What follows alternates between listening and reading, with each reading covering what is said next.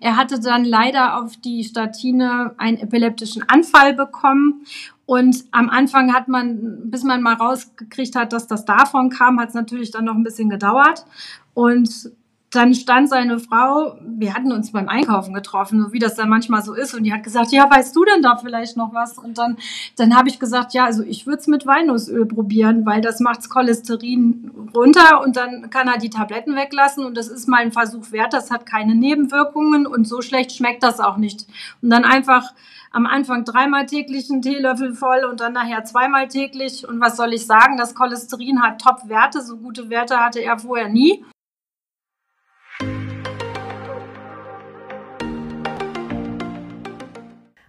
Hallo, hier spricht Sabrina Herber von Vivere, der Schule für Aromatherapie und Aromapflege aus dem schönen Hunsrück. Und ich freue mich heute über eine ganz besondere Gästin. Hallo, hier ist die Eliane Zimmermann, frisch und fröhlich aus dem völlig verregneten Irland. Willkommen in unserem Podcast Aromatherapie für deine Ohren.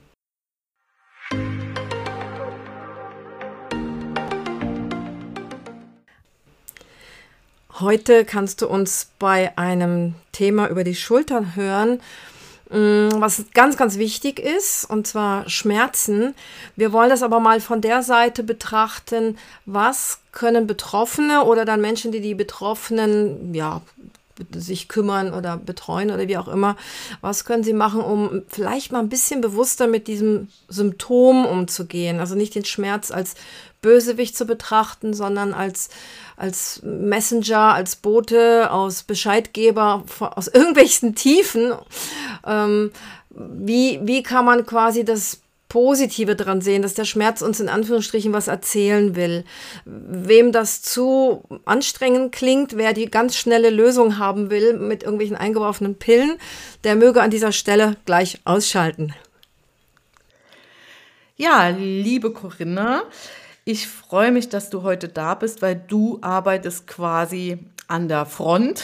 Du bist Pflegende und du stellst dich auch gleich nochmal vor. Und ganz besonders freue ich mich, dass du durch, ja, durch die ätherischen Öle und ähm, die Ausbildung bei mir da ganz viel, viel Gutes bewirken kannst und das echt sensationell toll umsetzt, dass du sogar fast schon deutschlandweit bekannt mittlerweile bist. Die Gertrud wird schon im Norden Deutschlands auf dich und deine und dein tolles Konzept oder euer Konzept, was es ja mittlerweile auch schon ist, weil deine Kollegen alle super mitziehen. Ähm, angesprochen wird. Ja, liebe Corinna, stell dich doch gerne mal unseren Zuhörerinnen vor. Ja, also mein Name ist Corinna Üding. Ich arbeite in der kleinen ESB-Klinik in Birkenfeld im Hunsrück auf einer konservativen Orthopädie. Und unsere Patienten kommen mit chronischen Schmerzen, ähm, in der gesamten Wirbelsäule, Gelenke, haben aber auch dann die Fibromyalgie oder Polyneuropathie, das heißt Nervenschmerzen und sind in der Regel austherapiert und wollen halt bei uns Hilfe erhalten. Und wir versuchen das so ganzheitlich wie möglich. In der Regel sind unsere Patienten zwölf bis 16 Tage da und es wird halt mehr oder weniger nicht nur über die Physiotherapie und Schmerztherapie in Form von Medikamenten, sondern eben auch komplementär von unserer Seite aus Angebote geben und dran gearbeitet. Wir haben jetzt mittlerweile diverse Schmerzmischungen, die wir anbieten, je nach Beschwerden der Patienten. Mit denen sind wir sehr erfolgreich noch diverse andere komplementäre Sachen und so versuchen wir ganzheitlich anzusetzen, so gut wie es geht und hoffen, dass wir unseren Patienten dann eben auch noch was mitgeben können. Das heißt also, ihr habt äh, alles, ihr könnt quasi die Rundumversorgung machen und könnt dem Patienten aber auch noch ein zusätzliches Angebot machen. Ein Angebot heißt ja, der Patient darf das ganz gerne annehmen. Er muss aber nicht. Genau. Und vor allen Dingen habt ihr in eurer, in eurer Werkzeugkiste tatsächlich ganz verschiedene Tools. Zum einen die Schmerzmischungen, die du entwickelt hast und die auch Teil deiner Facharbeit damals waren. Und da kannst du gleich auch nochmal sagen, warum gibt es sieben und warum reichen nicht eine, zwei oder drei aus?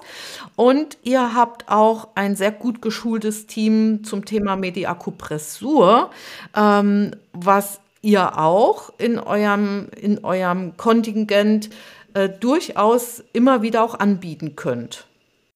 Das Ganze ist natürlich immer eine Zeitfrage, was die Mediakupress angeht, aber die Aroma äh, Pflege beziehungsweise die Arbeit mit ätherischen Ölen wird mal definitiv jedem angeboten. Und jeder, der mitmachen möchte und das mal ausprobieren möchte, bekommt sein eigenes Öl, je nach Beschwerden. Sieben Mischungen deswegen. Angefangen habe ich, da gab es halt eine Salbe für alles. Ich möchte jetzt dafür die Salbe keine Reklame machen, deswegen nenne ich den Namen nicht, aber jeder kennt sie. und ich habe immer gedacht, das kann nicht funktionieren, dass diese eine Salbe alle Beschwerden lindert. Und dann habe ich den Patienten so ein bisschen aufgeteilt in seine Beschwerden. Was haben wir denn? Wir haben HWS-Beschwerden. Rund um den HWS, Nackenbereich, Bandscheibenvorfälle in dem Bereich dies, das, jenes. Und das braucht wiederum andere Öle, wie jetzt der LWS-Bereich, wo es dann noch mit in die Beine reinzieht, übers Gesäß, wo es dann eher wärmende Sachen braucht. Dann haben wir ein Gelenköl. Das heißt, da geht es dann halt um die Beschwerden in den Gelenken. Je nachdem, was der Patient braucht, wärmend oder eben neutral. Dann gibt es für chronische Schmerzen ein spezielles Öl, dann aber auch nochmal extra für die Fibromyalgie, weil das ist ein ganz großes, wichtiges Thema auch bei uns.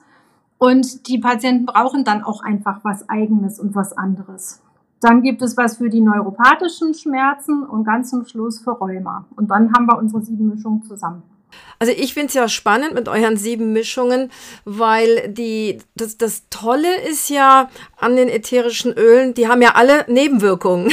Und zwar total positive Nebenwirkungen. Du kannst du kannst ja nicht ein Öl oder zwei oder drei oder sieben Öle nehmen, die nicht auf die Psyche wirken, weil automatisch wird immer dieses Innere angesprochen. Automatisch wird vielleicht das Dopamin, vielleicht das Serotonin, vielleicht alle zusammen. Das wird alles mit angesprochen. Das heißt, du kannst gar nicht wie in der Schulmedizin nur gegen diesen einen Schmerz arbeiten. Und das finde ich nach über 30 Jahren immer noch so genial. Und das heißt, dass ihr dann so ein bisschen differenziert da ähm, anbietet, ist halt fantastisch. Da hast du völlig recht. Und ich habe halt jetzt zum Beispiel ähm, festgestellt, unser, unser, unsere Mischung gegen den chronischen Schmerz, da habe ich dann die Orange und die Zeder mit drin. Und das sind ganz wichtige Komponenten, ähm, um die Leute einfach ein bisschen zu stabilisieren, weil die halt auch wirklich mit der Psyche ganz down sind. Ja. Andererseits habe ich festgestellt, dass das bei den älteren Menschen sehr, eine sehr tolle positive Wirkung hat, weil die haben ja sowieso oft diese Altersdepression noch mit dabei. Und da kann man auch tatsächlich mit der Orange und mit der Zeder super ansetzen, dass die Leute einfach auch von ihrem Schwermut ein bisschen besser werden. Die, die sind einfach ein bisschen besser drauf nach ein paar Tagen. Ja, war so unsere Erfahrung damit. Aber du hast recht, alles geht auch auf die Psyche und wir erfahren immer wieder die Rückmeldung, das tut gut, mir geht's besser, ich fühle mich wohl, ich komme besser aus meinem Bett raus und es ist alles, ähm, ja, es ist einfach in, alles in allem positive Wirkung, ja, also immer wieder. Ja, die Orange und die Zeder, das waren, das sind zwei ganz wichtige ätherische Öle für mich auch im Altenpflegebereich gewesen. Ähm, das kann ich einfach nur bestätigen, weil gerade diese alten Menschen ja auch häufig so entwurzelt sind. Ähm, also die fühlen sich ja auch dann so entwurzelt, wenn die dann zum Beispiel von zu Hause weg müssen, weil, wo sie vielleicht schon jahrelang gar nie, nie von zu Hause weg waren. Und dann fehlt ihnen so diese Stabilität und dann sehe ich immer diesen großen Zedernbaum, der so stabil da steht und den man eben nicht verpflanzen kann, wie so manchen anderen alten Menschen, den man da einfach so mal von einem Ort zum nächsten verpflanzt, sei es in eine Klinik, sei es in ein Altenpflegeheim, wo auch immer. Und ich habe das Gefühl, dass die davon profitieren und die angstlösende Orange denen da auch noch mal so ein bisschen die Leichtigkeit mitgeben kann. Ja, also das konnten wir auch so feststellen, auf jeden mhm. Fall, ja. Mhm. Äh, Corinna, was ist denn bei euch so zu beobachten? Die nochmal zum Verständnis. Die Patienten kommen ja nicht ähm, zu euch, klingeln an der Tür und sagen, oh, ich habe da mal ganz akuten Schmerz, können Sie mich aufnehmen? Sondern du hast es eben ganz kurz anklingen lassen, das sind Patienten, die schon oft Monate, vielleicht jahrelange Schmerzen mit sich rumschleppen. Wie kommen die zu euch? Wie, wie muss man sich das vorstellen? Also letzten Endes kommen die halt über eine Überweisung erstmal zu uns, kriegen ein Vorgespräch in der Ambulanz und dann mit einer Einweisung kriegen sie dann halt je nach Vorbehandlung so und so viele Tage, die sie dann zu uns kommen dürfen. Es ist natürlich wie immer eine Abrechnungsgeschichte. Ähm, es muss ja auch klar sein, dass wir das Geld dafür nachher kriegen. Also wenn jetzt jemand überhaupt nie Krankengymnastik hat, nie bei einem Arzt war, den dürfen wir dann nur sieben Tage behalten und dann muss der leider schon wieder vorher nach Hause, ob es ihm schon gut geht oder nicht. Aber alles andere, was regelmäßig in Behandlung ist, beim Orthopäden, regelmäßig Krankengymnastik, ähnliches kriegt, aber eben nicht weiterkommt, irgendwo auf der Stelle tritt, ist bei uns für zwölf bis 16 Tage ähm, darf, darf, dürfen die Leute dann bei uns liegen und kriegen halt das Rundumpaket. Da gehört dazu die Physiotherapie, die äh, medikamentöse Therapie, die äh, Psychologen gehören mit dazu und ganz viel wir. ja, in Form von allem Möglichen, wie es natürlich auch die Zeit erlaubt, das ist ganz klar. Aber ätherische Öle immer. Grundsätzlich, mhm. ja. Das ist doch super. Ne? Wir, wir hören ja immer, dass für sowas in Anführungsstrichen überhaupt keine Zeit ist, aber ihr schnitzt die euch tatsächlich raus und, und ich kann mir vorstellen, dass das, also wenn man, ich bin ja, bin ja so schmerzpingelig, wenn ich, wenn ich, mein Knie oder mein Daumengelenke, wenn die wehtun und oh, dann leide ich gleich so. Und wenn, wenn ich mir vorstelle, jemand leidet seit vielen, vielen Jahren, der ist doch bestimmt unglaublich, wie soll man sagen, erleichtert, wenn er das Gefühl hat, er ist jetzt in guten Händen, also buchstäblich. Auf jeden Fall. Also wir haben auch viele Patienten, die waren so zufrieden, die kommen dann auch wieder. Also wir haben also schon so Stammpatienten tatsächlich. Und ähm, ja, das ist auch schön, die wieder zu sehen und zu sagen, oh, jetzt brauchen wir euch aber nochmal und jetzt tun wir uns nochmal was Gutes tatsächlich. Mhm. Ja, natürlich, ähm, klar, ohne Medikamente geht's dann immer nicht. Da, mhm. da, das ist halt auch eben so eine, so eine Sache das funktioniert nicht. Das geht auch abrechnungstechnisch nicht, muss ich jetzt leider mal so sagen. Aber, mhm. aber das andere auch. Und ich bin auch da, was das angeht, so, dass ich äh, den Patienten auch sage, was sie zu Hause auch mal versuchen können, dass sie eben auch zu Hause zum Beispiel mit den ätherischen Ölen weitermachen können, wenn ihnen das gut tut. Das ist ja gar kein Thema, ja. Aber Corinna, du als Person, also du als Corinna, da bin ich mir ziemlich sicher, du guckst dir sowieso nicht nur den, den Schmerz an, sondern du guckst dir den Menschen an mit seinem Schmerz, der irgendwo ja auch eine Ursache hat. Wir sprechen ja zum Teil auch von äh, psychosomatischen Beschwerden bei euren Patienten. Ähm, werden wir nachher noch mal kurz drauf kommen. Aber äh, wie sieht das aus? Die Patienten kommen ja oft auch schon mit einer Medikation, die, die ist schon da, weil, wie du sagst, sie haben ja vorher schon einiges an Behandlungen und Arztbesuchen und so weiter hinter sich und schon viel ausprobiert. Die kommen, die haben schon was, die bekommen vielleicht noch was Neues oder werden umgestellt, neu eingestellt.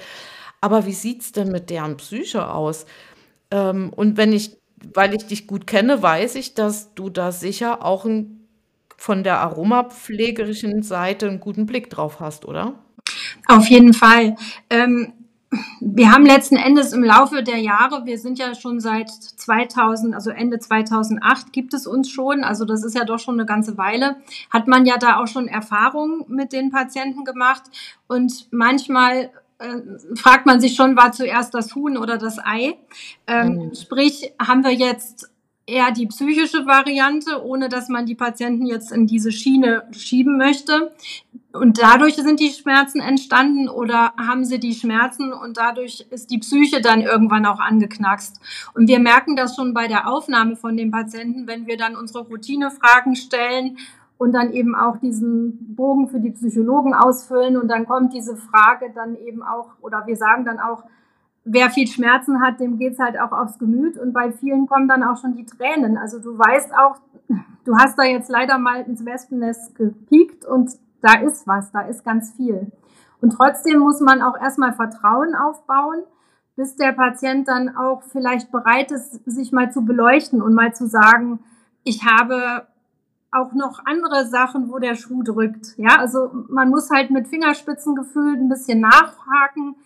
Wo ist denn das Problem noch? Und kann man da vielleicht auch was ändern oder ansetzen? Natürlich gibt es auch manchmal Patienten, da findest du keine Lösung für die Probleme, die da sind. Ja, aber manchmal kann man auch mal sagen, ja, guck mal doch mal im Ganzen, wo ist es denn sonst noch schwierig im Moment? Was kann man denn da noch ändern?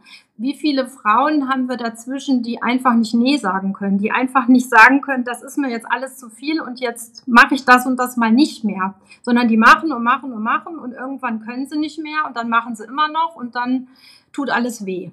Ja, und da muss man auch mal lernen, sich zu betrachten und zu beleuchten und mal gucken, was kann ich selber ändern. Ja, die Medikamente, die betäuben meinen Schmerz, aber wo habe ich noch ein Problem und was kann ich tun? Wo kann ich ansetzen, was zu ändern? Ja, und das ist oft auch wichtig. Ja, dieses Stichwort Schuh finde ich sensationell, weil es, es würde ja niemandem von uns irgendwie auch nur, würde jemand von uns auf die Idee kommen, wenn der Schuh drückt, ähm, sich mit Medikamenten vollzustopfen, weil man jetzt irgendwie eine Blase hat oder die Achillessehne tut weh oder so, sondern man würde ja erstmal gucken, was ist da mit dem Schuh los oder vielleicht sogar mit der Socke da drinnen oder irgendwas ist mit dem Schnürsenkel nicht in Ordnung. Da würde man, glaube ich, immer, immer, immer erstmal gucken, was ist los, wo drückt der Schuh. Und das ist bei, bei so, sagen wir mal, psychosomatischen Erscheinungen oft nicht so, dass man sich ganz selten fragt, was ist die Ursache? Habe ich mich über irgendwas aufgeregt? Ist irgendein Trauma hochgekommen? Habe ich mich gerade an irgendwas ganz Schreckliches erinnert? Mm, und ich, ich meine, wir sollten das wieder lernen. Wir sollten, wenn es irgendwie geht, den Schmerz erstmal so als Botschafter, als Erinnerer, als Boten verstehen, dass der uns irgendwas sagen will und ihn nicht als Feind ansehen. Das ist vielleicht das Schlimmste, dieses Gegen. Ich muss etwas gegen machen, ne? dieses alarmistische Gegen, sondern einfach gucken, wo drückt der Schuh und dann etwas für mich zu machen. Ja, und das ist ein ganz großer Punkt. Das äh, sind auch Sachen, die stelle ich immer wieder fest. Ähm, es ist natürlich auch ein schulmedizinisches Problem der Patient kommt, er hat ein Problem und äh, wir behandeln das Symptom. Das heißt, er kriegt jetzt Medikamente. Und wenn das noch nicht reicht, gibt es noch eine etwas andere Form dazu. Und dann hätten wir noch eine Sorte und noch eine andere Sorte. Und irgendwann wird es schon helfen. Und das nach Möglichkeit vorgestern. Das Ganze muss auch super schnell gehen. Und ich sage dann auch immer gerne zu meinen Patienten, sie haben so viele Jahre gebraucht, um sich so zuzurichten. Das schaffen wir nicht in zwölf Tagen, dass sie hier ohne Schmerzen und ohne jegliche Probleme wieder rausgehen. Und als nächstes muss man die Leute wieder sensibilisieren, nach diesem drückenden Schuh zu gucken und eben nicht zu sagen, das muss vorgestern fertig sein, sondern man muss halt im Ganzen gucken. Die Schulmedizin ist da ein bisschen abgelenkt und ähm, ich finde dann halt gerade die komplementären Sachen dafür ganz gut, mal so ein bisschen in die anderen Richtungen reinzufühlen. Ja, wo, wo, wo hat man das Problem? Was ist jetzt noch äh, noch nebenbei der Haken? Ja, und äh, Sabrina, wolltest du noch was sagen dazu gerade? Ja, mir fällt da was ein, weil ja. du hast, äh, du machst ja auch äh, Zumindest hast du das gemacht in der Zeit, wo Präsenzunterricht möglich war und auch jetzt zwischendurch, wenn Anfragen kommen, auch für, wie wäre ja auch die Schmerz, die mittlerweile ist Aromatherapie bei Schmerzen Seminar. Und ähm, du hast auch so, ein, so eine tolle Idee entwickelt, ähm, nämlich dieses Schlummerläppchen, ja. was du den Patienten auch gibst. Das hat ja erstmal gar nichts damit zu tun, dass derjenige Schmerzen hat. Wann, wann, wann wird das angewendet und was ist das? Ähm, wir haben ja schon auch das Problem, dass die Patienten dann oft eine Unruhe in sich haben, dass sie nicht gut schlafen können oder tatsächlich sogar Richtung Panikattacken äh, steuern und dies und das. Und da habe ich halt dann auch einfach festgestellt, dass das Nerolihydrolat zum Beispiel sehr super bei Panikattacken und bei starker Unruhe wirken und schlaffördernd Melisse, weil Lavendel ist ja immer so dieses Entscheidungsöl und da haben wir ja auch das Problem, die Patienten, die wissen ja manchmal nicht, gehen sie besser links oder rechts rum und dann bringen wir sie noch mehr in die in die äh, in die Problematik, dass sie dass sie nicht wissen, in welche Richtung sollen sie jetzt gehen. Und die Melisse holt sie einfach mal da ab, wo sie sind. Und das Neroli noch dazu nimmt die Unruhe. Und wir haben tatsächlich sehr gute Erfahrungen, dass die Patienten dann auch mal einfach besser schlafen oder zumindestens äh, runterkommen. Das mit dem Schlafen reicht manchmal nicht aus, aber wenn sie dann sagen morgens, ja, ich fühle mich trotzdem wohl, auch wenn ich jetzt nicht, wer weiß, wie geschlafen habe, ist das ja schon mal die halbe Miete. Und nach ein paar Tagen kommt auch das mit dem Schlafen nochmal, ja, dass sie dann einfach auch besser schlafen können, ohne eine zusätzliche Schlafmedikation dann noch dabei. Ja. Also das merkt ihr tatsächlich, dass das merken wir tatsächlich. Ja, dass also ja. Bedarfsmedikation reduziert werden kann unter Umständen. Ja, ja, auf jeden Fall, auf jeden Fall. Mhm. Ja. Aber das ist auch spannend. Die, äh, ich denke, einige, die uns äh, sehr aufmerksam äh, folgen und oft zuhören, die werden sicher jetzt auch bemerkt haben, dass du auch schon ein bisschen Duftkommunikation gelernt hast. Wendest du das an, dass du, wenn du, wenn du die Möglichkeit hast oder wenn Zeit da ist, dass du tatsächlich den Dingen anders, auf einer anderen Weise auf den Grund gehst? Sagen wir mal so, dass ich jetzt äh, so, eine, so eine ganz große Sitzung draus mache, das ist leider ganz, ganz selten möglich. Und da sind natürlich dann auch meine privaten Öle gefragt. Das habe ich natürlich auf Stationen nicht vorzulegen. Das geht auch aus wirtschaftlichen Gründen nicht. Aber je nachdem, wenn richtig viel Zeit ist und ich das Gefühl habe, ich komme damit auch weiter, dass jemand auch einfach mal sich selber nach so einer Duftkommunikation anders betrachten kann und einfach mal seine Problematiken eher sehen kann, dann versuche ich das schon mal durchzuführen und ich habe damit auch tatsächlich schon sehr gute Erfolge gehabt, dass äh, eine Patientin dann auch einfach mal für sich festgestellt hat, ja, jetzt weiß ich eigentlich, wo mein Problem hängt und wo ich ansetzen muss. Ja? Tatsächlich. Tatsächlich. Und ähm, sie war dann auch nicht nochmal bei uns, was für mich eigentlich ein gutes Zeichen ist. ja, es ist zwar geschäftsschädigend, aber es ist ein gutes Zeichen, dass, ähm, dass sie weitergekommen ist, ja. Ich ja. hoffe einfach, dass es ihr gut geht und dass, dass sie damit einfach irgendwo ihren Weg gefunden hat. Ja. Hatte sie da ein Aha-Erlebnis? Ja, hatte sie auf jeden Fall. Ja. Und hat sie das kommunizieren können mit dir auch? Sie hat das kommunizieren können. Ich meine, ich darf das natürlich jetzt auch so nicht erzählen, das ja. ist klar. Aber ähm, sie hat, ich meine, ich bin ja dann nur der Türöffner mit den Ölen. Der Rest muss ja dann selber kommen und es kam, es kam ganz viel und das war tränenreich. Es war ähm, am ersten Tag mal so, dass sie sagt, so Gott, jetzt bin ich fix und fertig. Aber dann nachher hat sie gesagt, ja, nee, ich weiß genau, was ich jetzt zu tun habe. Toll. Das ist ja, das ist ja wirklich so der Idealfall, wenn man das schafft, ohne dass jemand sich in Anführungsstrichen irgendwie doof, schuldig, plemplem, Schraube locker fühlt, mhm. sondern wenn man es schafft, mit, mit viel, viel Respekt und Achtung mh, einfach drauf zu zeigen. So wie man vielleicht sagen würde, schau mal, da auf deinem schönen Pullover ist ein Fleck, sollen wir dir mal irgendwie mal gucken, ob wir den abwaschen können zusammen.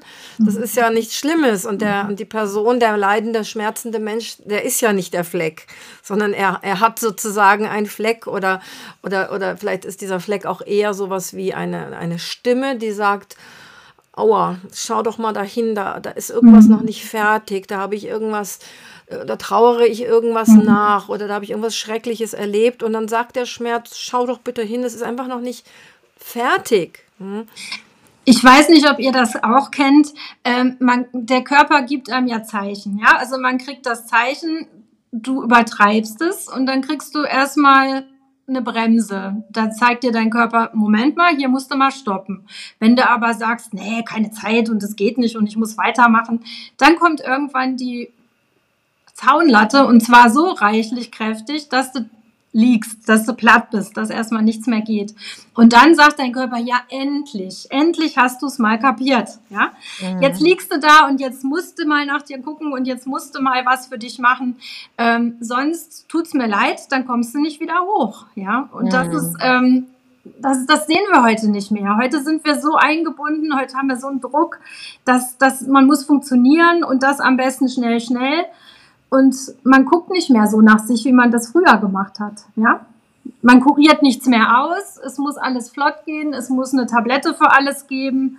Und mhm. es ist einfach ähm, so schade, weil es gibt noch so viel mehr. Ähm, Corinna, wir, wie, wie stelle ich mir das jetzt vor? Ich komme jetzt so als Patientin zu euch, habe schon ein, ein, bisschen längeres Problem mit Schmerzen. Nehmen wir mal ein Beispiel. Ich habe ich hab vielleicht eine rheumatische Vorerkrankung oder eine rheumatische Erkrankung, die diagnostiziert ist, aber die Ärzte sind da auch so ein bisschen ratlos im ambulanten Bereich und ich möchte einfach eine Verbesserung haben. Und dann komme ich zu euch und Klar, der Schulmediziner ist dann da, der guckt sich wahrscheinlich nochmal meine Medikamente an, die Diagnosen an und so weiter. Dann kommt die Physiotherapie auch noch dazu, die ja auch versucht mittlerweile schon so ein bisschen in eure Fußstapfen zu treten. Und ähm, was ist dann deine Idee oder die deiner Kolleginnen oder in eurem Team? Was neben dem, was ihr pflegerisch sowieso tun müsst, da gibt es ja auch Verpflichtungen. Ihr könnt ja auch nicht einfach entscheiden, okay, komm, hier dieses Schmerzmedikament, da haben wir was viel Besseres, sondern ihr müsst ja versuchen, das auch so zu gestalten, dass ihr der Schulmedizin nicht ins Gehege kommt oder gar ein Konkurrenzsystem aufbaut nebenher. Wie stelle wie stell ich mir das vor jetzt? Also man muss sich das so vorstellen, der Patient kommt natürlich erstmal an, der kriegt dann erstmal sein Zimmer, sein Bett, sein Schrank, muss sich mal ein bisschen einrichten und dann nimmt erstmal so dieser, dieser Standard seinen Lauf. Das heißt, die, die Mediziner gucken drauf, die Medikamente werden umgestellt, dann hat man eine Physiotherapie dann am selben Tag noch, man kriegt seinen Plan für die restliche Woche, was man für Anwendungen hat. Dann wird viel erklärt, dann gibt's vielleicht noch ein bisschen Röntgendiagnostik und diese Sachen, die so sein müssen. Und letzten Endes kommen wir dann meistens erst später ins Spiel, so spät nachmittags gegen Abend, dass wir dann halt mit Wärme arbeiten und dass wir dann halt das Angebot auch machen mit den Schmerzölmischungen, dass äh, der Patient dann letzten Endes ähm, einfach nochmal über seine Beschwerden erzählt, wo es so drückt, wo es so weh tut und dann überlegen wir uns gemeinsam, welche Mischung jetzt am besten passt. Dann wird die ähm, ja, haben wir die dann eigentlich auch fertig. Dann wird sie angewandt in Form von einer leichten Massage, von Auflegen, von Einreiben, was der Patient halt auch verträgt und mag. Und dann lassen wir den erstmal ankommen. Meistens kommt dann schon das, oh, das ist aber angenehm und ach, ich habe hier mein eigenes Öl und ach, das ist aber schön und ihr kümmert euch ja wirklich und das habe ich ja noch nie erlebt und es sind eigentlich nur ein paar Kleinigkeiten, aber das gibt dem Menschen das Gefühl, es wird sich hier um ihn gekümmert. Und er ist jetzt hier nicht nur Nummer, hast du nicht gesehen. Ja. Mhm. Und ähm, das, das ist eigentlich schon, schon die halbe Miete. Und dann, klar, dann braucht man natürlich auch ein paar Tage, bis man an den einen oder anderen richtig drankommt und dann auch gucken kann, was können wir jetzt noch gemeinsam überlegen. Viel Gespräche, wenn möglich. Das ist auch immer sehr wichtig. Und die, die Leute öffnen sich dann auch. Ich meine, es gibt immer welche dazwischen, die wollen das Angebot nicht annehmen. Dann ist das auch in Ordnung. Das ist keine Verpflichtung. Das kann jeder machen, wie er denkt. Und dann machen wir das, was zugelassen wird. Und manche gehen halt dann auch nach 14 Tagen oder 12 Tagen nach Hause und haben jetzt vielleicht nicht so viel mitgenommen, aber das, das muss man auch akzeptieren, wie, wie jeder möchte. Ja. Wie hat denn dein Team sich da gefühlt, als du mit dieser neuen Idee gekommen bist? Weil ich kenne das auch, dass häufig äh, so eine Rückmeldung auch von meinen Schülern kommt, naja, ich war jetzt im Team und habe denen so erzählt, Aromatherapie, Aromapflege ist super, das würde ich gern hier in unserem Team auch machen und äh, auf unserer Station. Und dann schlagen die die Hände über dem Kopf zusammen, äh, schon wieder was Neues, mehr Arbeit. Ähm, das vielleicht auch nochmal so für Kollegen und Kolleginnen wichtig, wenn sie uns zuhören, dass sie vielleicht auch Mut haben, das umzusetzen, weil es vielleicht doch gar nicht so schlimm ist, was diese Mehrarbeit betrifft, sondern dass ihr auch einen Mehrwert vielleicht vielleicht davon habt? Ja, ich habe das damals eigentlich ganz, ähm, ja, auch so ein bisschen von hinten durchs Auge angefangen. Ich habe mir tatsächlich für meine ersten äh, Mischungen, die ich überlegt hatte, Patienten ausgesucht, an denen ich das einfach mal ausprobiert habe. und die waren dann total begeistert und haben gesagt, oh, das ist schöner, das tut aber gut, oh, das solltet ihr immer machen, das ist eine schöne Sache. Dann habe ich klar, was man machen muss, ein Konzept geschrieben, weil das muss ja auch finanziert werden. Das kostet ja auch Geld und das Haus muss es dann ja auch ähm, übernehmen. Und habe gedacht, naja, jetzt sehen wir mal, ob ich das überhaupt so weit durchkriege oder nicht. Und habe mir Gedanken gemacht, wie kann ich das auch so umsetzen, dass meine Kollegen nicht sagen, oh, das ist viel zu viel Arbeit. Also habe ich überlegt, es gibt fertige Konzentrate. Ich habe mir eine Apotheke mit ins Boot genommen. Die haben die damals auch für mich so gemischt, dass ich dann eben auch äh, auf der sicheren Seite war, rechtlich gesehen. Und habe dann ähm, hier eigentlich bloß noch Folgendes machen müssen. Ähm, ein Basisöl, 10 Milliliter und vier Tropfen von meiner fertigen konzentrierten Mischung. Und das konnte jeder. Es war also jetzt für jeden dasselbe, 10 Milliliter, vier Tropfen, ohne dass du jetzt groß vorher noch überlegen musstest, umrechnen musstest. Und es war letzten Endes nicht mehr Arbeit, wie die Tube aus dem Schrank aufmachen, wieder zurücklegen. So hast du dein kleines Becherchen für jeden Patienten gehabt und das hat jeder mitgezogen. Also ich war da selber total begeistert, dass nachher auch keiner dazwischen war, der gesagt hat, so ein Blödsinn. Niemand. Weil sie festgestellt haben, das macht nicht mehr Arbeit und es ist, es riecht gut, es ist angenehm, mit dem Patienten zu arbeiten, an ihm zu arbeiten, mit diesem Öl ist viel angenehmer als diese Tube aus dem Schrank, ja. Und dann hatte ich sie alle im Boot. Das Konzept ging durch, ich durfte es machen und seitdem ist das eine etablierte Sache und mittlerweile muss ich sagen, kommen auch die anderen Stationen schon mal, oh, ihr habt doch hier die schöne Schmerzöl und wir haben da jemanden und der hat und kannst du nicht und sei doch mal so lieb und gib mir mal und so langsam ähm, kriege ich sie alle. Toll. ja, es, es, hat gedauert. Ich meine, wie gesagt, man, seit 2018 mache ich es jetzt. Aber so langsam werden sie alle ein bisschen sensibler. Und das finde ich sehr, sehr schön. Ja. Welche Mischung ist denn die, die am häufigsten verwendet? Also sprich, welche Patienten, ähm, wo siehst du gerade so eine Tendenz? Also tatsächlich am häufigsten haben wir die LBS-Mischung, weil viele Leute tatsächlich auch Lendenwirbelbeschwerden haben. Und dann die Fibromischung ist sehr oft benutzt und dann die neuropathische. Also, weil du hast halt dann, wenn die Leute ihre Bandscheibenvorfälle haben, mit diesen neuropathischen Beschwerden, die unruhigen Beine dadurch und so, das hilft halt auch sehr gut. So die drei sind eigentlich die, die wir am meisten zusammenmischen. Mhm. Ähm, du hast eben schon mal gesagt, ähm, im Vorgespräch haben wir schon mal so überlegt, äh, bei den neuropathischen Schmerzen nimmst du da die gleiche Mischung wie bei den Fibro-Patienten? Hast du gesagt, nee, nee, nee, nee, nee. nee, nee, nee da habe ich mir Gedanken gemacht, weil da muss meiner Erfahrung nach, du hast ja mittlerweile auch viele Erfahrungen gesammelt und ich glaube, ihr habt, du hast sicherlich auch nicht bei der ersten Mischung schon gesagt, ja, das ist es, sondern die wurde von Zeit zu Zeit auch modifiziert und angepasst, verbessert, je nachdem, wie auch eure Beobachtungen sind, die ja jetzt nun mal schon fünf Jahre alt sind. Das muss man einfach mal sagen. Es ist ja schon eine Zeit. Ähm, wo siehst du da die Unterschiede? Vielleicht kannst du mal die, die inhaltsstofflich ganz kurz sagen, wie sind die beiden Mischungen grob konzipiert, ohne dass wir jetzt eine Rezeptur sagen würden. Also bei, bei diesen, bei der LWS-Mischung zum Beispiel oder auch bei der Fibro-Mischung, da habe ich vor allen Dingen mal wärmende Öle das wird halt auch mit, mit Olivenöl dann aufgemischt und dann hat man halt einfach diese wärmenden Komponenten. Und bei diesen neuropathischen Schmerzen dagegen braucht man eher was Neutrales, Beruhigendes. Da hat man also überhaupt gar nicht die Chance, mit Wärmenden zu arbeiten, weil wenn du sowieso schon so unruhige Beine hast oder so, so Nervenkribbeln und dann machst du noch was Warmes drauf, da werden die Leute verrückt.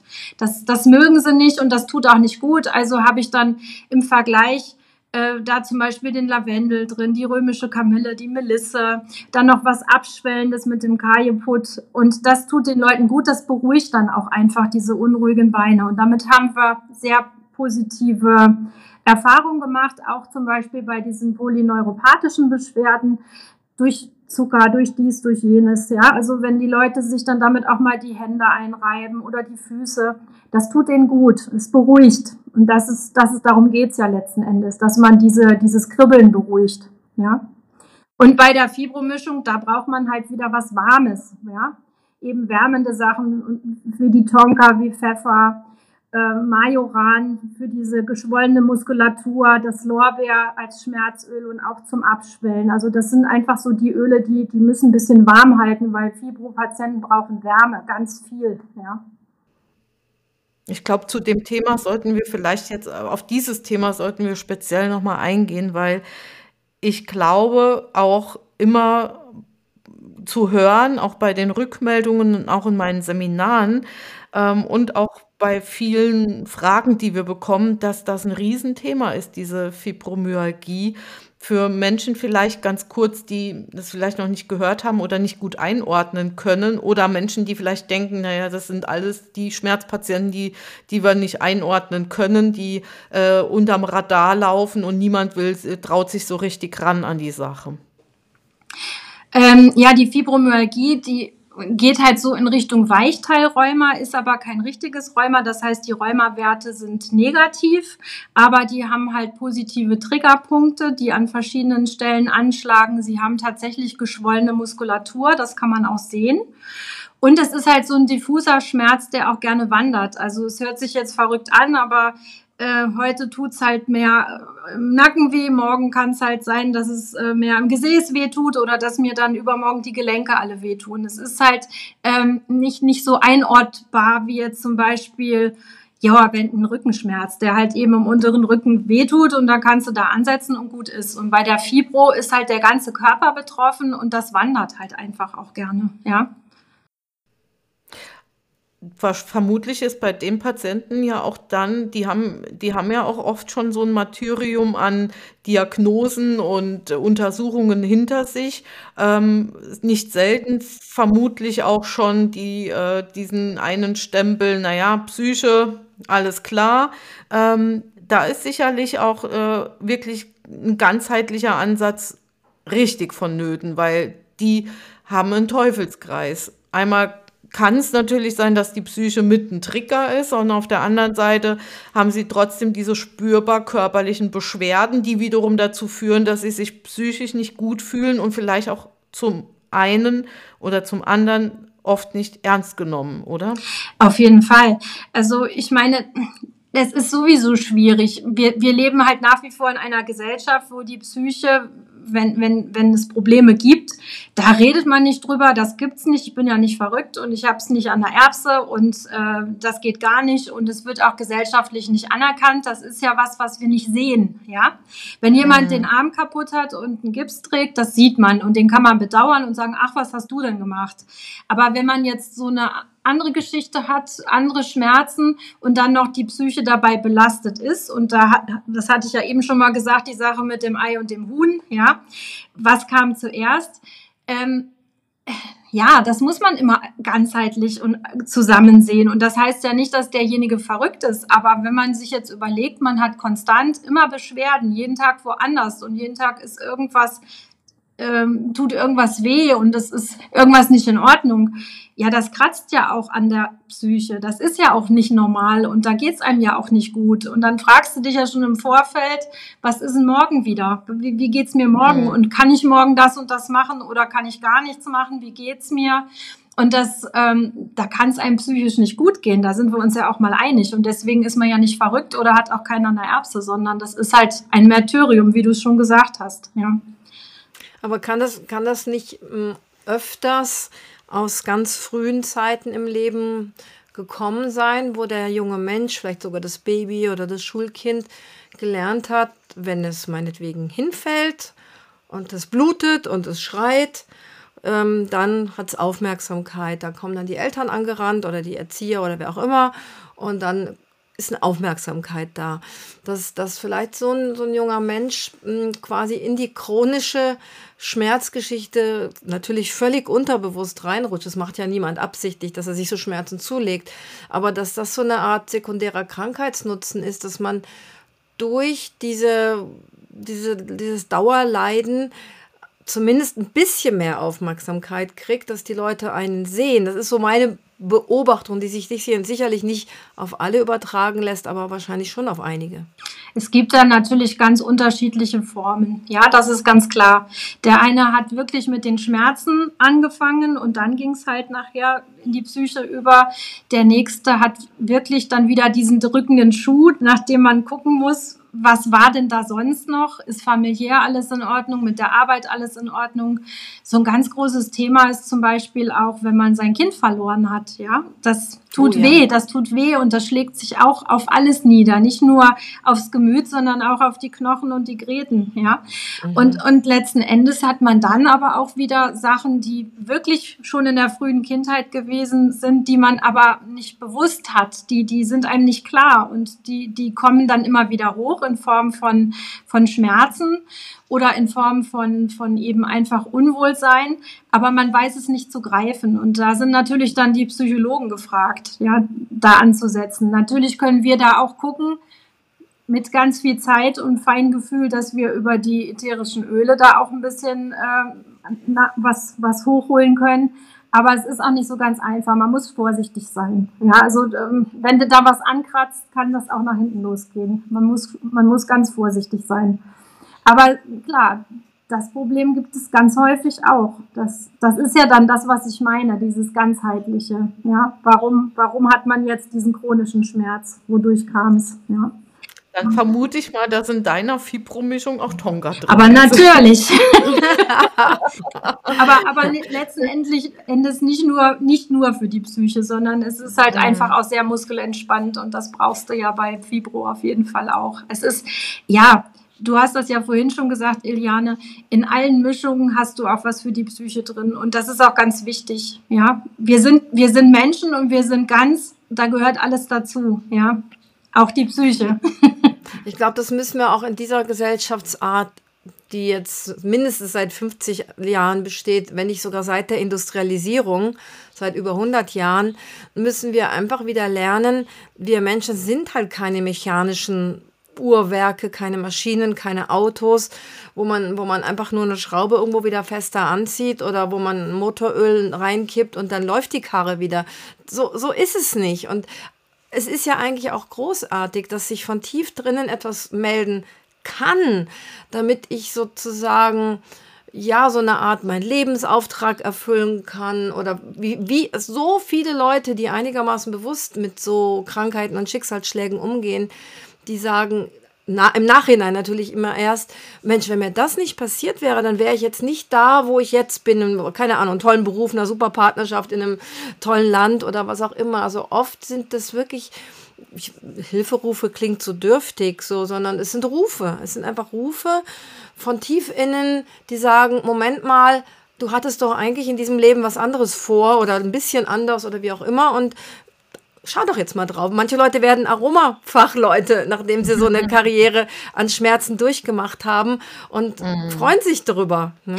Ja, und, und das ist halt, äh, wenn jeder bei sich selber mal guckt. Also ich bin da auch so ein Paradebeispiel. Um mich rum gab es ganz viele Menschen, die sind immer geradeaus gegangen, haben immer ihren Weg gemacht und ich musste immer mich immer mindestens fünf, sechs Mal um mich selber drehen, bis ich mal wieder einen Schritt weiter gekommen bin.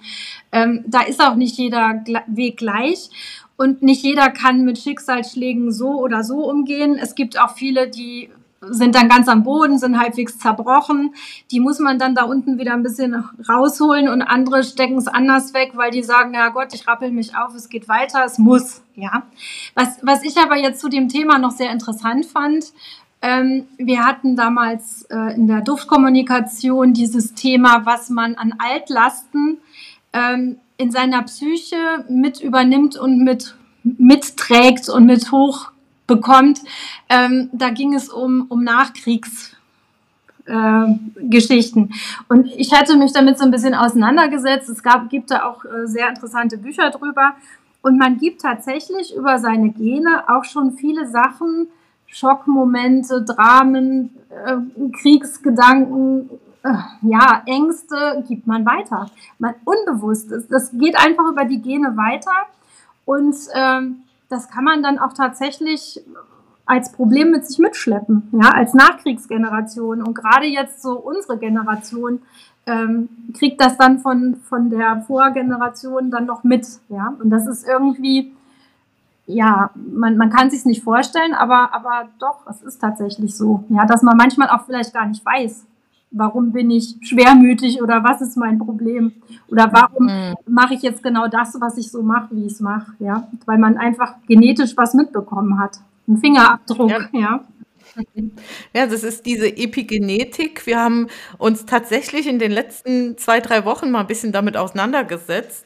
Ähm, ähm es ging eben auch um, um dieses Beispiel, was wir vor zwei, drei Wochen im Podcast hatten ähm, über dieses Melissenerlebnis bei der einen Schülerin von mir, die äh, dann festgestellt hat, das hat im Grunde genommen gar nichts mit ihr zu tun, dieses, dieses, dieses Schockgefühl, sondern tatsächlich mit ihrer Mutter und dem ungeborenen Kind, was nie auf die Welt gekommen ist und kommen durfte.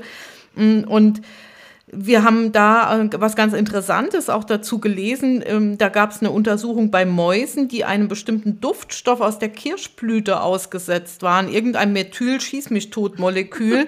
ähm, ganz typischer Duftstoff für, für die Kirschblüte. Und man hat diese, diesen Mäusen diesen Duftstoff in den Käfig geblasen und hat sie gleichzeitig verletzt, ihnen Schmerz zugefügt. Und äh, dann hat man diese Untersuchung später nochmal gemacht und hat ihnen nur noch den Duftstoff gegeben und die sind in Panik geraten, ohne dass sie ihren Schmerz jetzt zu erwarten hätten. Also fast wie dieser Pavlov, Pavlovsche Hund oder wie der ja, heißt. aber dann noch die Kinder, ne? Dann Ah, die genau. Mäusekinder. Und dann ging es weiter. Man hat dann eine Fortpflanzung gemacht, sowohl bei den männlichen als auch bei den weiblichen Nachkommen wurde alleine durch diesen Duftstoff Panik geschürt, ohne dass sie jemals die Kombination Duft und Schmerz hätten erleben müssen. Und das ist einfach auf der einen Seite sensationell, sollte uns aber auch zu, geben, zu denken geben, was geben wir der nächsten oder übernächsten Generation auch mit auf den Weg, ohne, ohne dass wir es tatsächlich wollen würden. Oder, ja, oder was haben wir mitbekommen, Ja. für das wir gar nichts können? Manche haben ja auch Ja. Schuldgefühle, dass sie so krank sind und so, so in Anführungsstrichen pflegebedürftig und der Familie zur Last fallen oder was auch immer. Und ja, wie gesagt, ich denke, das sind, das sind Boten aus, dem, aus den tiefsten Tiefen unserer nicht maschinellen Seele, die einfach sagen, schau mal her. Und es kann sein, dass wir tatsächlich den Schmerz der Urgroßmutter, sagen wir mal so, ne, äh, aus, auf irgendeine Art leben. Also wer schon die systemische Familienaufstellung und ähnliche ähm, psychotherapeutische Methoden gesehen hat, der weiß, von, wovon ich spreche. Und es hört sich spooky an. Also als ich das das erste Mal erlebt habe, das, ja, will ich jetzt gar nicht au- ausholen, es war so, ja, es war erschreckend, was da jemand aus einer, ich glaube, es war eine vorvorletzten Generation quasi somatisiert hat.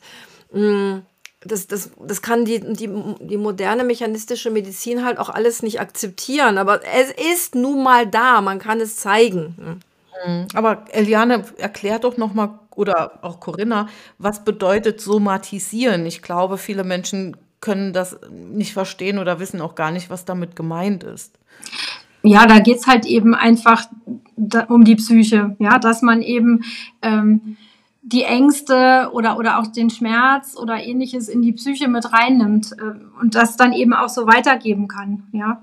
Äh, das, das Ganze, ja, Schmerzgedächtnis, wenn, wenn ihr schon mal an das Schmerzgedächtnis gedacht habt, da hat man ja einfach dann Schmerz, wo schon gar keine mehr sein bräuchten, ja, die eigentlich, die, die Ursache ist behoben, aber es tut noch weh, weil es im Hirn noch verankert ist, ja. Ähm, Ja, und es, zeigt sich dann, es klebt sozusagen im Körper Ganz genau. fest, ne? Soma der Körper.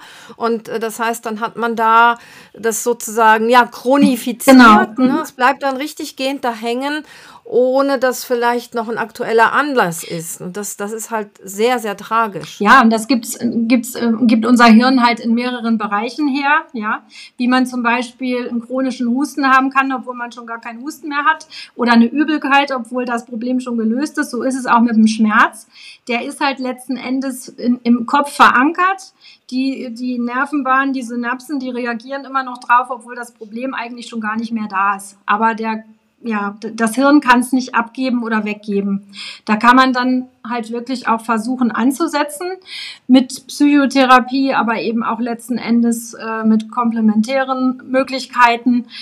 Es ist halt nur langwierig. Das geht halt nicht von heute auf morgen. Ja, Das ist auch ein wichtiger Hinweis, dass die Leute nicht denken, ah, da auf dieser Schmerzstation, da kriegen wir ein tolles Öl und dann, dann ist alles wieder perfekt. Das Ganze geht ja auch umgekehrt bei der Psychosomatik, dass die Psyche sich letztendlich irgendwo ein, ein eine Austrittsstelle sucht in Form, dass ein Schmerz entwickelt wird. Das ist quasi so der Auspuff dann dafür, ja, dass die, dass die Psyche nicht funktioniert. Und vielleicht, ich möchte trotzdem auch noch mal auf die Wirkung der ätherischen Öle kurz eingehen, um zu erklären, dass es auch kein Hexenwerk im, im Sinne von esoterischen Anwendungsmethoden sind, sondern wir haben in den ätherischen Ölen nun mal Moleküle, die nicht nur duften, sondern die auch einen heilenden Charakter haben, die eine pharmakologische Wirkung besitzen, im Sinne von, wir wissen von einigen Molekülen, dass sie ähm, vermutlich gut in der Lage sind, die Endorphinausschüttung zu beeinflussen. Und erklär Corinna doch mal, was sind Endorphine eigentlich in unserem Körper? Ja, das sind eigentlich unsere Glückshormone, die wir haben und das ist alles, was uns gut tut. Und da hatten wir wieder die Tonka, übrigens eines meiner Lieblingsöle. Die, ah, unsere auch. genau, die, die letzten Endes die Endorphine anregen, dass, dass es uns gut geht, dass wir loslassen können, dass wir locker lassen können, dass unsere Muskulatur sich entspannt, dass wir tief durchatmen, dass wir sagen, das tut gut. Ja, das ist also die, die Tonka finde ich das da super wichtig. Das ist, das ist das Öl schlechthin, um, um locker zu lassen. Ja.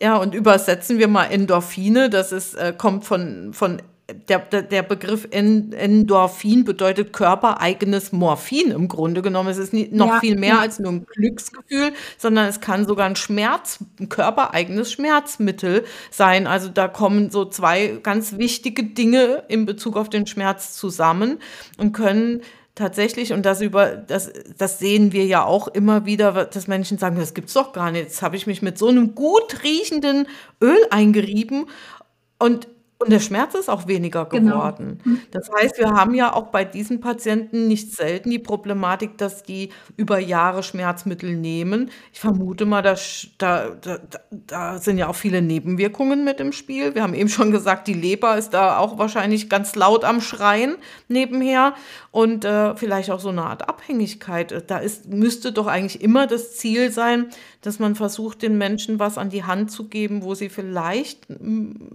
diese Medikamente reduzieren können? Da kommt es natürlich auch auf den Patienten an sich drauf an. Da muss ich jetzt leider mal so sagen, es gibt dann auch die Patienten, die brauchen ihre Medikamente. Das ist, wie es ist. Da kann man auch nicht viel dran schrauben. Und wenn sie dann jetzt nicht dieses Medikament nehmen, dann muss es halt ein anderes sein. Hauptsache, ich werfe mir was ein. Da möchte ich bitte niemanden mit diskriminieren. Das muss auch jeder für sich selber wissen.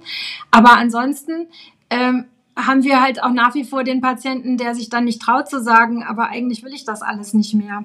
Und äh, wenn man das dann mal irgendwann mitkriegt, dann muss man die vielleicht auch ein bisschen sensibilisieren, dass es schon möglich ist. Nur das muss dann auch von ihnen kommen. Sie müssen dann auch sagen, sie wollen es nicht mehr, weil die Hausärzte, die haben jetzt dann ihren Arztbrief mit den Medikamenten und das wird dann jetzt mal so verordnet. Das soll ja jetzt mal so sein. Und dann läuft das halt wie so ein Rattenschwanz immer so weiter, ja. Und dann kommt vielleicht noch was anderes dazu, was internistisches und hier noch was und da noch was und dann haben die ihre Tablettendosette voll und jeden Tag wird eine Handvoll eingeworfen und es geht ihnen aber eigentlich nicht wirklich besser. Oftmals. Natürlich, manche Sachen sind lebensnotwendig, da können wir nicht dran rütteln, aber das ein oder andere muss dann auch mal kommen, dass man sagen will, nee, eigentlich ist mir das zu viel und eigentlich will ich das auch mal absetzen, weil wenn man jetzt sagt, man will es nicht mehr nehmen, dann muss man es ja auch nicht nehmen. Es wird ja keiner dazu genötigt und gezwungen, die Medikamente einzunehmen. Man kann ja auch mal was absetzen.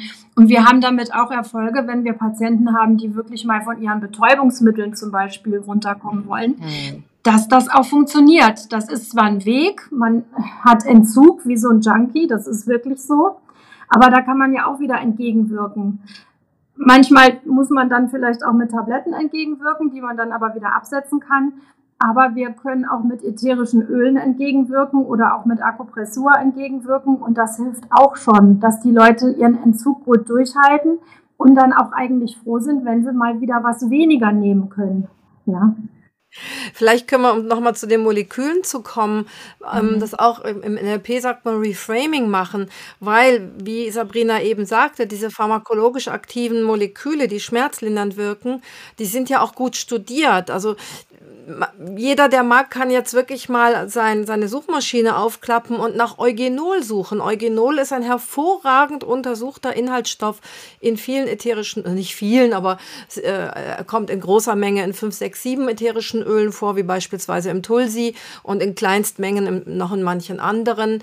Im Lorbeer, der, der, auch in der Einmischung ja, drin ist. Ja, zum Beispiel. Zum Beispiel. Ja. Aber einfach mal nach mhm. Eugenol gucken und Studie und da findet man tonnenweise, also es gibt wirklich irrsinnig viele Studien, leider meistens Tierstudien, aber es gibt sehr viel.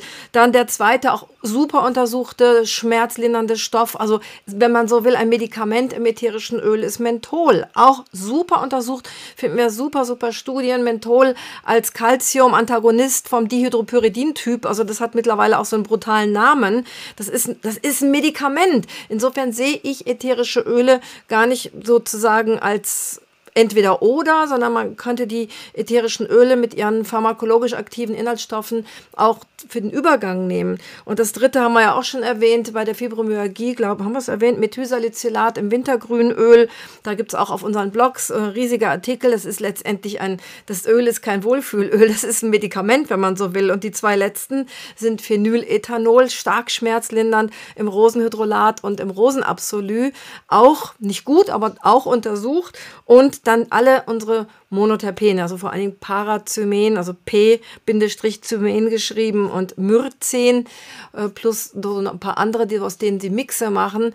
Ähm, und die haben wir in allen ätherischen Ölen drin, diese, diese Monoterpene.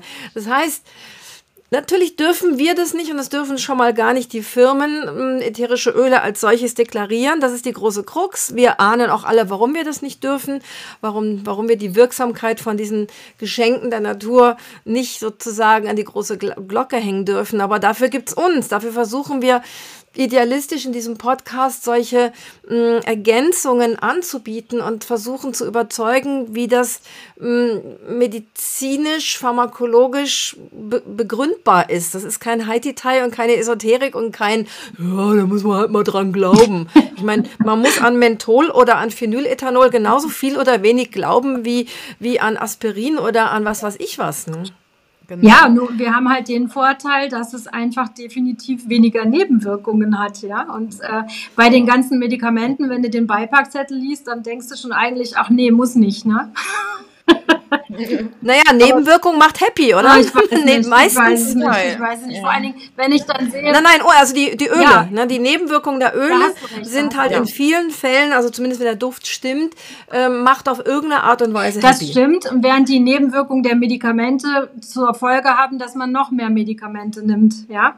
Also das beste Beispiel ist dann immer, dann habe ich meine Schmerzmedikamente, die äh, gehen auf Magen, also brauche ich Pantobrazol gegen die Magenbeschwerden und dieses Pantobrazol hat aber wiederum als Nebenwirkung, dass es die Knochen kaputt macht.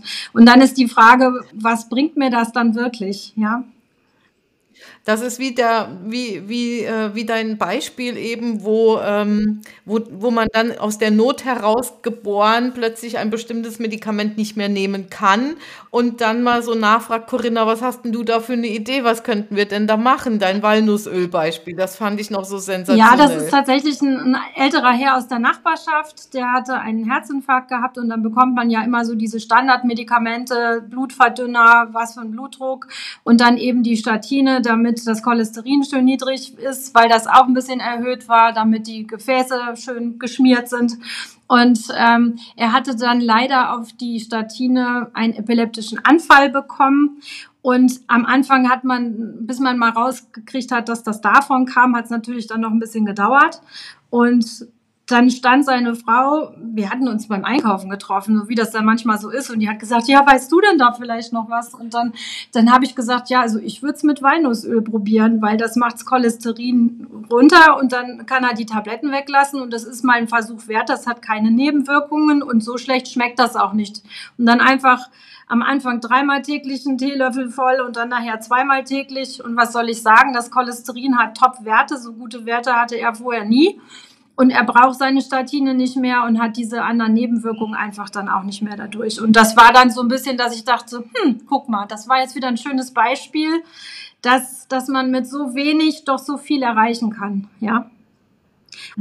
Wer das, ja, wer das Walnussöl das so nicht mag, der kann sich ja immer noch in Salat machen oder irgendwas. Oh, es schmeckt aber total schmeckt also, lecker. Wenn man Walnüsse mag, ist es ja total lecker, ja. Ja, absolut. Ja, ja. Ja, wie ist das mit der Leber? Macht ihr auch was äh, leberpflegemäßig äh, für die Patienten, dass ihr hin und wieder mal sagt, man eine Leberkompresse oder Lebereinreibung oder denen da auch so das ein bisschen ans Herz legt, weil ich habe es eben schon gesagt, die schreit sicher ganz laut, obwohl wir es nicht hören. Ähm, das müsste ich tatsächlich mal noch mal ein bisschen mehr einbinden. Ich habe das schon gemacht, aber eben nicht so ganz regelmäßig. Aber das wäre noch mal so eine Idee.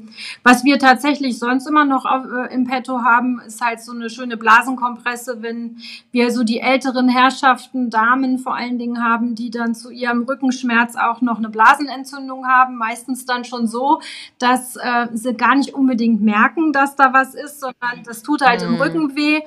Und der Urin riecht dann auch nicht so unbedingt lecker. Und dann fangen wir halt an mit, äh, mit Blasenkompresse, mit Eukalyptus. Und das tut auch sehr gut.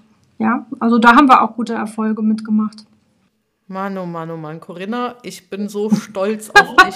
So glücklich, dass du bei mir gelernt hast und dass ich dadurch auch das Glück habe, dass wir dich hier im Podcast haben.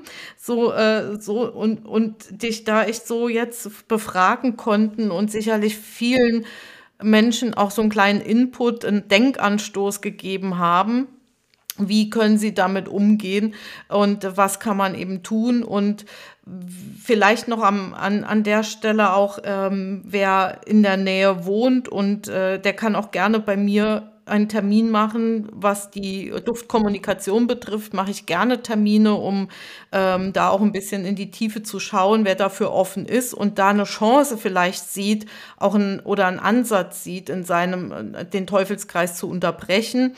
Und äh, ansonsten ähm, ist es auf jeden Fall sicher ratsam, sich eine entsprechende Fachperson zu suchen, wenn man betroffen ist, die eben auf der Ebene auch noch mal ein bisschen arbeiten und ganzheitlich denken. Auf jeden Fall. das kann ja. ich nur befürworten. Also wie gesagt, mein Leben hat es ähm, um einiges bereichert. Das kann mir kein Mensch mehr nehmen, auch was meine Familie betrifft. Wir sind da von vielen Sachen ganz abgekommen und gerade was, was Schulmedizin angeht, denke ich heute viel ganzheitlicher, ganz anders und das, ähm, ja, also das möchte ich nicht mehr missen. Auf keinen Fall. Und das Schöne ist, eine deiner Kolleginnen, die sind ja alle von dir sowieso gebrieft und du hast auch dafür gesorgt, dass die meisten schon geschult sind äh, von deinen Kollegen, weil es dir wichtig ist, dass die dass die eben sich auskennen und dass die mit dir schwimmen in diesem Strom. Weil ich glaube, das ist immer schwierig, wenn, wenn man alleine gegen den Strom schwimmt und wenn alle zusammen im Schwarm unterwegs sind. Die Schwarmintelligenz wird genutzt in dem Fall positiv, anders als bei den Bakterien. Ähm, äh, die, die eine der Kolleginnen, die darf ja jetzt ein paar Stunden bei mir im Shop mitarbeiten. Die ist ja in Birkenfeld dann auch. Und ich bin so glücklich, weil die brennt für das Thema und da bist du dran schuld, Corinna, dass die so für dieses Thema Also brennt. ich sehe das nicht als Schuld. Ganz im Gegenteil. Du hast viele infiziert. Das ist total schön. Ja. Dann lassen wir sie doch gleich mit einer, mit einer Rezeptur, die sie unseren Hörerinnen und Hörern äh, mitgibt, ähm, noch mehr Leute infizieren, positiv infizieren. Genau, wir, wir werden gleich im äh, Extra-Tipp die, diese berühmte Fibro-Mischung, diesen Fibro-Mix, so wie du es nennst, auch bekannt geben. Aber du hast uns noch was ganz Schönes erzählt und das möchte ich auf jeden Fall noch, dass du die Geschichte deiner studierenden Tochter einmal kurz erwähnst. Das müssen wir kurz wir erzählen, weil das ist einfach so sensationell toll, dass auch viele Menschen das hören sollen. Also ähm, ich habe tatsächlich, bevor ich sogar bei dir in, äh, in der Schule war, schon mal gehört, dass die in Neuperlach äh, bei MRSA mit, mit Thymian gearbeitet haben. Also Neuperlach war da so ein bisschen auch schon in, in München der, der Vorreiter, was sowas angeht. Da waren hier die Krankenhäuser noch alle auf, um Gottes Willen, ja. Und meine Tochter studiert in Heidelberg Medizin und was dann eben auch so dazu gehört, dass die lernen müssen, wie man Abstriche macht. Also haben sie sich in der Nase und im Rachen und dann überall abgestrichen und dann wurde mal auf MRSA und ähnliches untersucht und siehe da, auf einmal war sie positiv auf MRSA und wusste gar nicht woher. Wahrscheinlich hat sie sich das auf der Arbeit irgendwann mal eingefangen, hatte auch keine Symptome oder irgendwas. Aber dann hat sie gesagt, naja gut, das nützt ja nichts, jetzt muss ich das Ganze auch bearbeiten, dass es wieder weg ist. Und dann habe ich zu ihr gesagt, du weißt du, eigentlich wäre das doch jetzt mal eine Möglichkeit, dass du mal testen könntest, wie das mit dem Thymian funktioniert. Es hieß damals eigentlich mit dem Thymian-Tee zu arbeiten, da hatte sie aber nicht so viel Lust drauf, sich dann mit Tee zu waschen. Also hat sie gesagt, sie macht sich das Thymianöl, das ätherische Öl, einfach in ihr Duschgel rein und in ihr Haarwaschmittel. Dann hat sie sich noch eine Nasensalbe aus Kokosöl und Thymian gemacht und hat sich Thymianhydrolat für den Rachen noch besorgt und hat sich dann ähm, ein paar Tage damit bearbeitet. Dann hat sie nochmal kontrolliert, dann nochmal wieder bearbeitet und was soll ich sagen, der MRSA ist weg. und es ist einfach, ja, also es geht auch anders wie mit diesen Chemiekeulen jeden Tag abreiben, abwaschen und überall reinschmieren. Mit dem Thymian war das wunderbar und hatte keinerlei Nebenwirkungen. Ich vermute, sie hat genau, den genau, den genommen, oder? Empfohlen, ja. genau. Mhm. Ja, und, und das ist so ein milder, das ist ein kindermilder Ja, und typ, du hast ja, halt nicht diese Chemiekeulen und das ist, das sind Chemiekeulen, das äh, MSA, diese Waschungen, das ist halt auch dieses Nasenöl und so, ja. das ist widerliches Zeug, ja, und sie hat es damit weggekriegt, fertig aus. Für, für unsere nicht pflegerisch-medizinischen Hörer und Hörerinnen MRSA ist ein resistenter Keim. Da kann man auch nicht irgendein Haititai-Antibiotikum nehmen, sondern da muss richtig geschossen werden.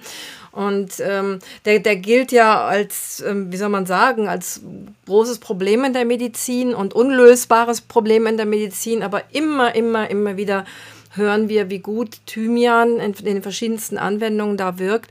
Da habe ich im Blog auch einen Artikel über die Netzwerkpharmakologie, wie die unterschiedlichen ähm, Moleküle im Thymianöl und natürlich auch in einem hochwertigen Thymian-Tee, was die mit den Bakterien machen. Das ist alles erforscht. Das ist keine keine Zauberei. Ja, und man hat halt auch mitbekommen, dort, wo die Antibiosen nicht mehr ansetzen können, weil sie einfach nicht mehr in diesen Zellkern reinkommen, der hat dann nämlich zwei ähm, Zellmembranen mehr oder weniger. Das ist auch das Problem, warum die Antibiosen da nicht mehr ansetzen können das ätherische Öl knackt zumindest mal die eine Schicht und dann kann das Antibiotikum auch wieder ansetzen. Ja? Und das ist ja dann auch so eine Sache, wenn man jetzt mit Antibiosen gar nicht weiterkommt, wäre das zumindest eine gute Idee mit einzubeziehen. Ja? Aber so weit sind wir manchmal einfach noch nicht. Und das finde ich immer sehr schade. Aber vielleicht kommt es noch. Ich habe da Hoffnung.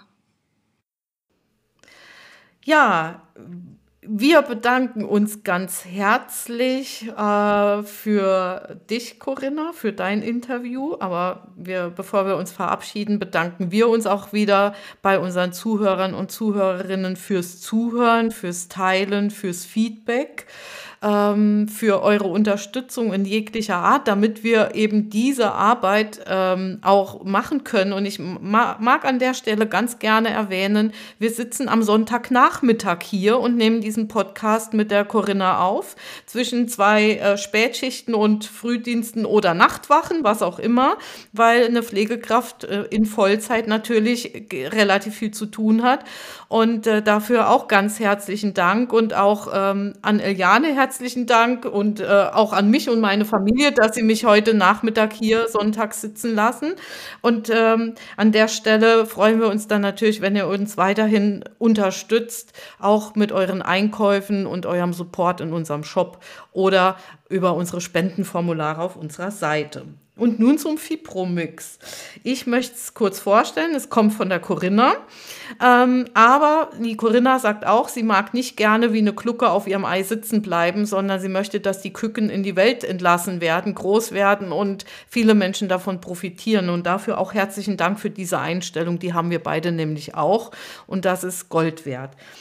Du benötigst 50 Milliliter Olivenöl, 8 Tropfen Tonka-Extrakt, vier Tropfen Lorbeer, sechs Tropfen Pfeffer und vier Tropfen Majoran. Das mischst du zusammen in einer 50 Milliliter Flasche. Und Corinna hat es eben erwähnt und vielleicht kannst du es noch mal kurz sagen. Es wird nicht einmassiert. Gerade bei diesen Patienten und bei diesen, bei diesen Beschwerden muss viel, viel sanfter vorgegangen Ja, genau. Also viele haben dann ja wirklich diese Muskelschmerzen und dann, dann lege ich das eigentlich auf. Ich mache es mir auf die Hand und lege das auf die schmerzenden Stellen. Oder wenn der Patient kann mm, und gut drankommt, soll er sich einfach wirklich selber drauf machen, damit er selber sein Gefühl hat, was er vertragen kann und was nicht. Aber da würde ich jetzt keine Massage machen, sondern das Ganze wirklich ganz sanft und das reicht auch völlig aus. Die Haut nimmt das Öl auf und arbeitet. Ja, genau so. Ja, ganz, ganz, ganz toll, ganz, ganz wertvoll für ein weit verbreitetes Thema. Also egal, ob die chronische Schmerzen Fibromyalgie heißen oder ob sie äh, noch nicht mal Namen haben. Es, ist, es geht ja, es dreht sich ja um die Menschen, die diese Symptome haben. Und da haben wir also jetzt ein Werkzeug mh, hm, in Form einer Rezeptur und viele Tipps drumherum mh, hm, verraten. Ähm, vielen, vielen Dank und ich sage an dieser Stelle Tschüss. Ja, und ich möchte mich auch verabschieden und wir haben eine ganz, ganz große Schmerz- Link-Sammlung auf unserer Seite. Die werden wir nochmal verlinken. Da findest du sicher ganz, ganz viele Rezepturen, wenn du nochmal spezieller nachschauen möchtest. Viele Links, viel Literatur, verschiedene Podcasts zu dem Thema. Also alles auf einer Seite als Übersicht geschaffen. Und auch ich möchte mich verabschieden. Tschüss, sagt die Sabrina. Tschüss.